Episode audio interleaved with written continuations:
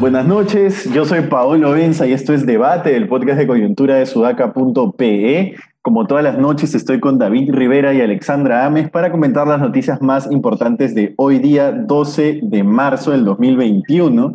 Bueno, esto no es una noticia, pero tenemos que comentarlo sin dudas. Es la entrevista que ha hecho Lucar con López Aliada hoy en la mañana. ¿Quién diría que Lucar lo pondría a López Aliada en muchos más aprietos que Mónica Delta, ¿no? Por ejemplo. Y bueno, Lucas le ha hecho una pregunta que uno podría pensar que es de la esfera privada de un candidato, pero yo creo y voy a argumentar por qué no lo es.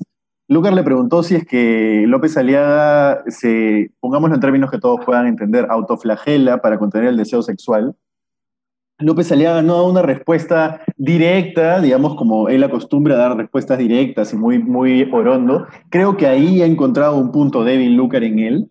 Y ha dicho, entre, entre palabras y palabras, López Aliaga ha dicho, lo que le he podido entender es que sí. ¿Y por qué es importante esto? Porque una, un presidente que tiene la costumbre de autoflagelarse, tiene una forma de ver el mundo. Es decir, quien hace eso expresa una forma de ver el mundo que sí importa para quienes van a votar por él uno puede estar de acuerdo o en desacuerdo. Hay personas que me han dicho esto lo va a llevar a segunda vuelta. Hay, personas que yo sabía que iban a votar por López Aliaga, que les he pasado este video, me han dicho totalmente en desacuerdo, me parece muy mal, lo voy a pensar. Este, pero lo que sí creo es que expresa una forma de ver el mundo, una forma de ver el mundo antigua, digamos, con la que yo no estoy de acuerdo. Medieval. Medieval, exacto, pero, pero, pero digamos, sí es importante saberlo. No sé qué opinan ustedes. Sí, está relacionado con lo que comentamos también sobre una de sus candidatas al Congreso, no sobre la, eh, perdón, vicepresidenta eh, de la plancha, eh, porque no se trata de lo que en la vida privada él pueda hacer o lo que esté relacionado con su fe, sino cómo esto está relacionado además con la obstrucción de eh, ciertas políticas públicas que son necesarias implementar y que ya no se implementarían por personas que estarían liderando temas como, la presidencia de la República que piensan así, ¿no? Entonces sí es, es complejo, a mí particularmente me asusta porque además la expresión en su rostro eh, eh, y la forma como lo, lo comentaba proyectaba mucha seguridad y tranquilidad de alguna manera y lejos de ahuyentar a gente que pensaba votar por él, como en este caso tus amigos que lo están pensando, pero yo no sé si les importa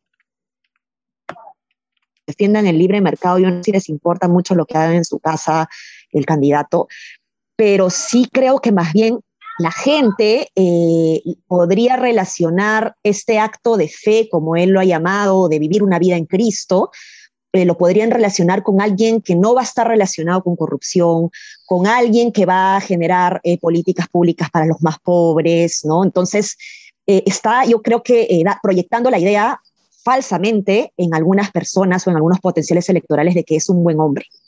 y esto es porque la, la, sociedad peruana todavía es muy conservadora, ¿no? Y lejos de tildar a a Santa Rosa de Lima como una loca, como, como han mencionado muchas veces algunos eh, eh, analistas, digamos, historiadores, etcétera. Eh, hay, hay, gente que, que, la respeta justamente por lo que hizo, ¿no? Entonces lo, confunden con santidad, entonces que confundan a López Aliaga con santo, a mí me parece bien peligroso. Yo em, a ver, si uno mira los videos y las declaraciones de otras de sus candidatos al, Parlamento, su primera vicepresidenta, uno se cree que él es así, ¿no? Eh, que tienen este rollo medieval, religioso. Lo que dice de la Virgen María también es, no sé ni siquiera cómo interpretarlo de la Virgen María, ¿no? Que si aparece una mujer que lo tienta, en realidad no lo tienta porque él voltea a mirar a la Virgen María y se da cuenta que está más enamorado de ella que de esa mujer. Entonces eso le permite ni siquiera sentir tentación, ¿no? Pero este señor, eh, si hay algo que está mostrando en las entrevistas es que miente con tanta facilidad que yo ya no sé qué creerle y qué cosa no. Eh, ayer Jaime Chincha, por ejemplo, en la noche lo interrogaba con sus deudas tributarias y él seguía repitiendo que eran deudas tributarias que ya habían eh, vencido.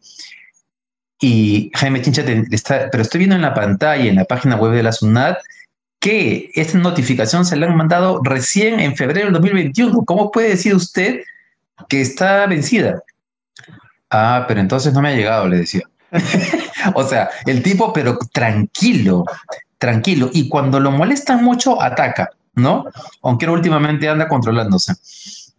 Entonces, no sé, este, qué difícil saber si eso es la verdad lo que piensa. De, otro lado, la verdad es que muchas personas con ese discurso en la iglesia eh, han demostrado que más bien son eh, personas reprimidas que terminan canalizando su esa energía reprimida, entre comillas, con personas vulnerables como los niños. Entonces, yo la verdad es que desconfío bastante de esos discursos.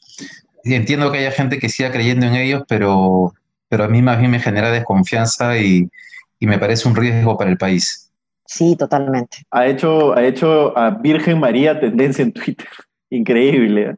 Pero bueno. Hay, hay, un, hay, un, personaje en Twitter que de la Virgen María que ha salido a decir de que, de que ella no tiene nada que ver en el asunto y que, y que de las cosas, que, que no use su nombre para, para tonterías y que ella no vota ni por López Aliaga ni por nadie, pero que no a López Aliaga.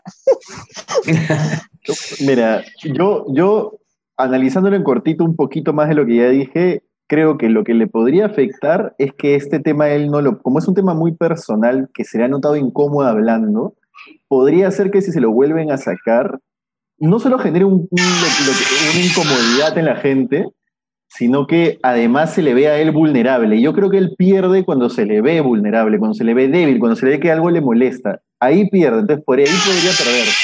Pero sí creo, Vale, como tú dices, que podrían ciertos sectores identificar esto como algo de, digamos, de no corrupción, limpieza, honestidad. Ahora, no sé qué tan conservador sea el Perú, que es un país bien conservador, pero no sé qué tan conservador como para, como para, como para identificarlo así. No lo sé.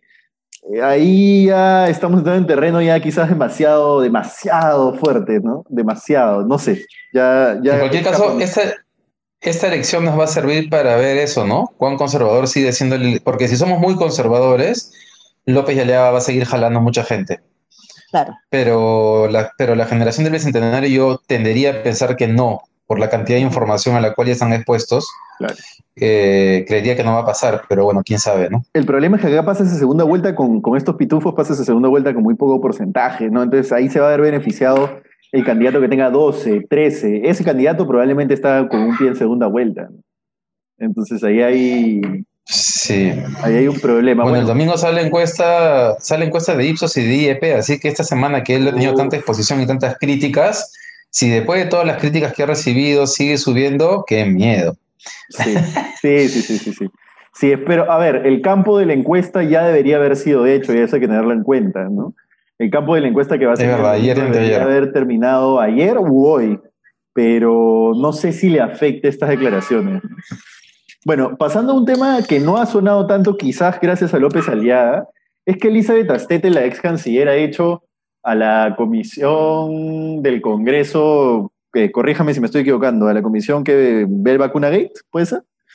Eh, no, la Comisión de Acusaciones Constitucionales. Perdóname, sí, ya, ya era una de las dos. Ya, la Comisión que ve acusaciones constitucionales, perdóname, justo cerré la, la noticia. La Comisión que ve acusaciones constitucionales ha dicho que el presidente sí sabía que se había vacunado. Ahora, yo creo que eso ya no sorprende a nadie, ¿no? O sea, es ese tipo de cosas que uno da por sentado y dice, bueno, no me afecta ni me, no me, no me quita ni me suma si es que sabía o no sabía. La cosa es que fue un escándalo, fue una conchudez, ya fue condenada esta persona moral y públicamente, Elizabeth Astete, este, y bueno, hay un gobierno que mantener, que, que, está vacunando gente y no podemos hacerle inestabilidad este, por una cosa como esta de si sabía o no sabía, ¿no? En ese caso, sí ya no sé, o sea, creo que hay cosas mucho más de fondo que ver que si el presidente sabía o no sabía de la vacunación de la canciller.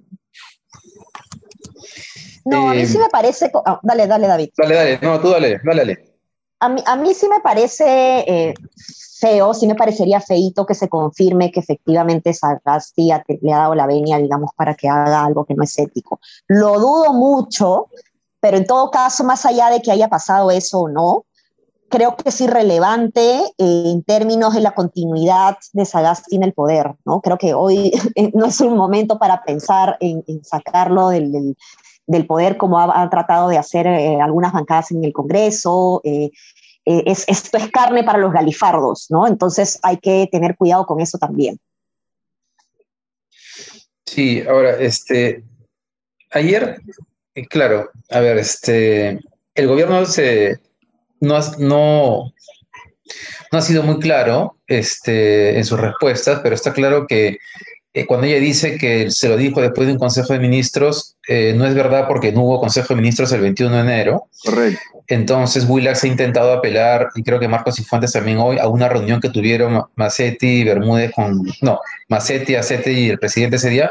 La verdad es que estoy seguro que en esa misma semana deberían haber habido otras reuniones entre ellos pero porque justamente por el tema de, la compra de vacunas, pero igual está, está, Willax ha sembrado la duda y más allá de lo que pensemos nosotros, sí, pues están, siguen habiendo, eh, sigue habiendo eh, personas en el Congreso buscando todavía con una, una excusa para ver si es posible tumbarse al gobierno. Y ya a esas alturas la única explicación que puede haber para una intención así es que estén buscando postergar las elecciones, porque en realidad no tienen eso y protegerse judicialmente tal vez con cuatro meses en el gobierno. Pero después, o sea, no, no entiendo para qué más eh, harían esto. Un detalle que no es menor, eh, eh, cuando salió la anterior bomba falsa de Beto Ortiz respecto a la vacuna de Sinopharm, el invitado de ese día fue Rafael López Aliaga. Ayer soltaron la bomba a Milagros Leiva. Su invitado siguiente, Rafael López Aliaga. Y siempre para posicionar la idea de que Sagasti es el, la continuación de Vizcarra, que es el lagarto morado. Este, que es una frase que vienen repitiéndola, ¿no? Entonces ahí, hay, ahí está claramente que hay un objetivo político sí, me, sí estoy preguntándome por qué los periodistas de Willax se prestan a eso. este, yo sé que no son los periodistas más respetados del Perú, pero cuando uno llega a esos extremos, ya me parece que pueden haber otras, otras cosas en juego para ellos, ¿no? Alguien me decía ayer que tiene que ver con el financiamiento de, López Aliaga al canal y que de eso depende su futuro periodístico, pero no me parece suficiente, no, no, no sé. Ahora, una, cosa importante respecto a lo que dices es, eh, yo creo que los periodistas a veces no se dan cuenta del papel que están jugando. Uno siempre tiene que estar consciente de que, o sea, eso no, tiene, no implica que vas a dejar de sacar una información, pero por lo menos tienes que saber para sacar la información y que tu siguiente invitado no sea López Aliaga. o sea, eh, ahí sí creo que o no se están dando cuenta o hay una intencionalidad política clara porque cualquier periodista con mínima atención a eso dice, bueno, voy a sacar esto, es mi información veraz, comprobada, lo que sea, no estoy diciendo que sea el caso, pero es información veraz, pero no puedo invitar después a López Aliada. Pues, creo que ahí sí tienes un punto importante. Este, y lo último que les quería preguntar, ¿en qué momento se perdió la costumbre de tener un Congreso opositor que no te quiera vacar? Porque la oposición en el Congreso aprista a Toledo, no, digamos, eh, Toledo estuvo en la cuerda floja mucho tiempo y nunca se le vacó. Bueno, Alan sí tenía más o menos controlado el Congreso, pero Yanta también tenía una férrea oposición en el Congreso y nunca se le vacó, nunca se le, yo no recuerdo que se les haya pasado por la cabeza tantas veces, ah, lo van a vacar. No, no recuerdo eso, ¿de qué momento se perdió eso? Creo que el, el Fujimorismo demostró que era más fácil de lo que parecía. Creo que sí. Creo que, y ya después la gente se quedó con la idea de que es posible, ¿no? Les hizo perder el pudor, ¿no? Sí, sí, sí, sí. Bueno, ahora, otra cosa importante, y en esto vamos a hacer un poco de autobombo a Sudaca, es que... Eh, oye, pero, oye, oye, pero dicho eso, solamente quería agregar, este, Pablo, que eh, eh, ese punto es bien importante porque creo que ese es el principal riesgo de los próximos cinco años para el Perú, ¿no? Sí. Que quien gane, quien gane, va a tener un Congreso que ojalá no siga con la misma jugarreta política. Nada, solo eso. Sí, sí, sí, sí, totalmente. Pero bueno, como decía, ahora en, el siguiente tema vamos a hacer un poco de autobomba sudaca. ¿Por qué?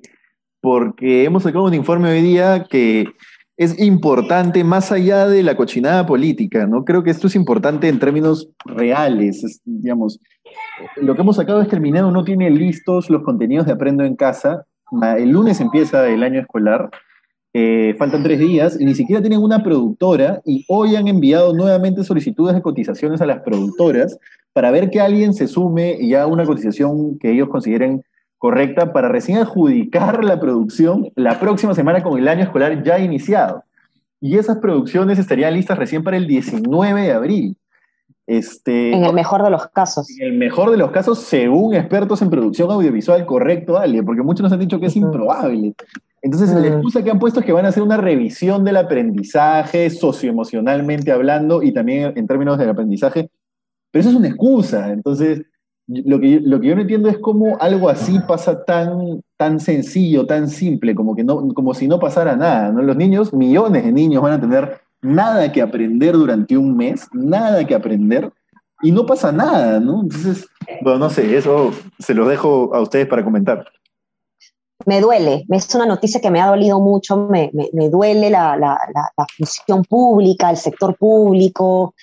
Eh, creo que en, en, el sector público hay muchos funcionarios y conozco a varios del Minedo además que trabajan con mucha pasión, con todos sus esfuerzos centrados en realmente entregar eh, eh, calidad de vida o, educación de calidad a, los estudiantes de manera directa, pero estos buenos funcionarios se ven entrampados justamente con procesos administrativos o con líderes de los procesos administrativos que no tienen ningún sentido de urgencia, que están más em, encadenados o, atrapados en respetar el proceso más allá que eh, de, generar un resultado adecuado, ¿no? Y hay mucho temor, recordemos lo que pasó con las tablets también, eh, que lo hicieron mal, entonces generó mucha vergüenza alrededor de la mala adquisición, hay una investigación administrativa además alrededor de eso, entonces hay, hay, un, hay un gran temor de muchos funcionarios públicos de tomar decisiones eh, porque esto puede ser em, o sea, con rapidez, porque esto puede ser luego castigado, ¿no? Las buenas intenciones a veces son, son castigadas por procesos administrativos. Entonces, este temor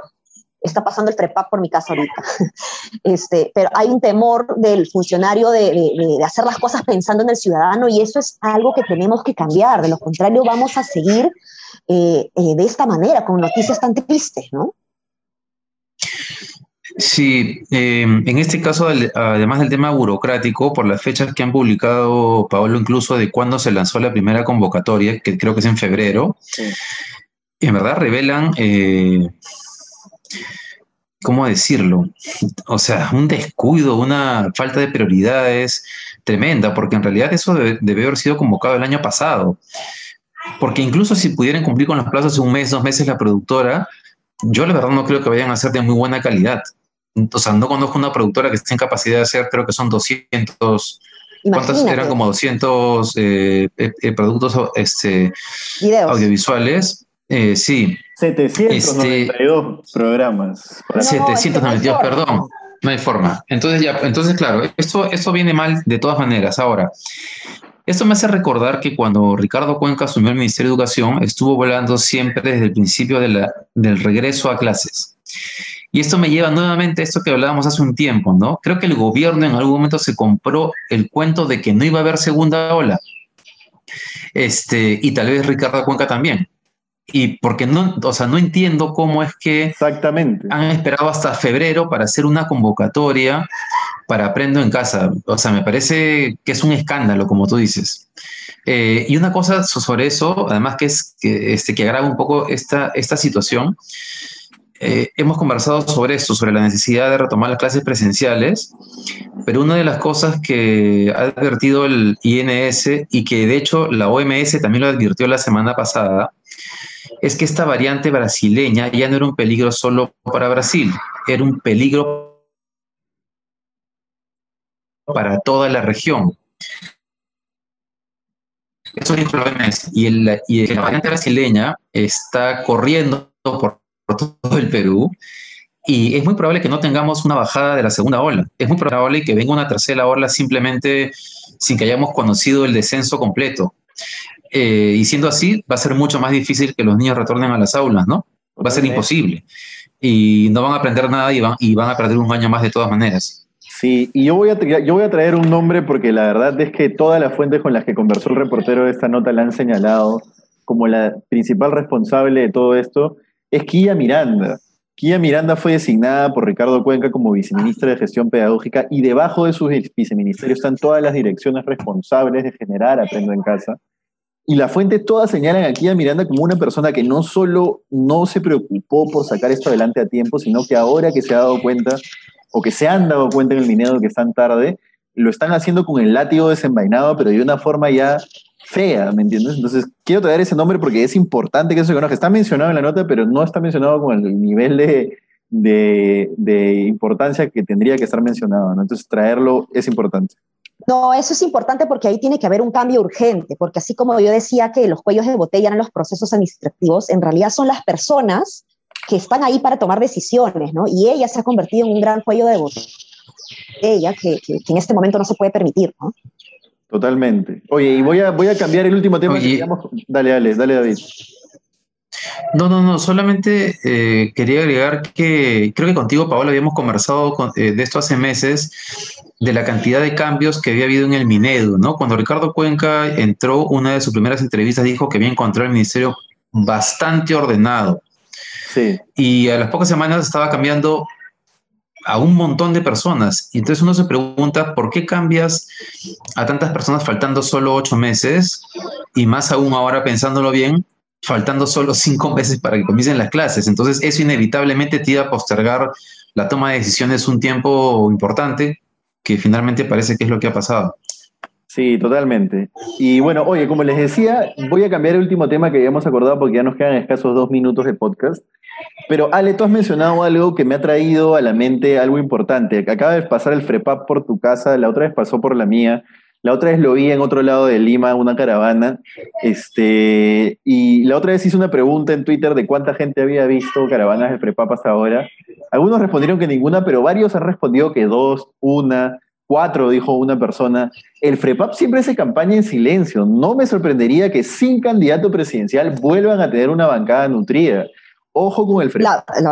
sí, sí. Perdóname que te interrumpa, ojo con el FREPAP, ibas a decir, sí. Sí, eh, la van a tener, la van a tener. De hecho, en la encuesta del IEP, eh, acuérdate que en la intención de voto al Congreso es la segunda fuerza política. Claro, claro, sí, totalmente. Claro, van a tenerlo. Es decir, imagínense un gobierno de López Aliaga con una bancada del FREPAP. Me muero, me muero. Qué miedo. De hecho, oye, y su, y su, y su pauta en, el, en la franja electoral es buena, la del FREPAP. Sí, y, saben, saben apelar muy bien a las, prioridades de las personas. O sea, ellos van directamente a lo que le interesa a la gente. en la campaña anterior apostaban por aumentar el salario mínimo, reducir la jornada laboral. O sea, son, son personas que saben identificar las demandas de la gente, ¿no? Yo a ellos les tengo muchísimo, muchísimo más respeto, pero se hacer personas conservadoras y tal que a López Aliada, ¿no? Pero bueno, ojo con el FREPAP. Claro, sí. Nada, nos hemos pasado un tiempo, pero muchísimas gracias por haber estado con nosotros como siempre y nos vemos el lunes para comentar las encuestas del domingo. Persígnense, toquen madera en estas cuatro últimas semanas preelectorales. Chao, chao. Vamos a demostrar que, que Diosito está de los ateos. chao. chao, ya nos vemos.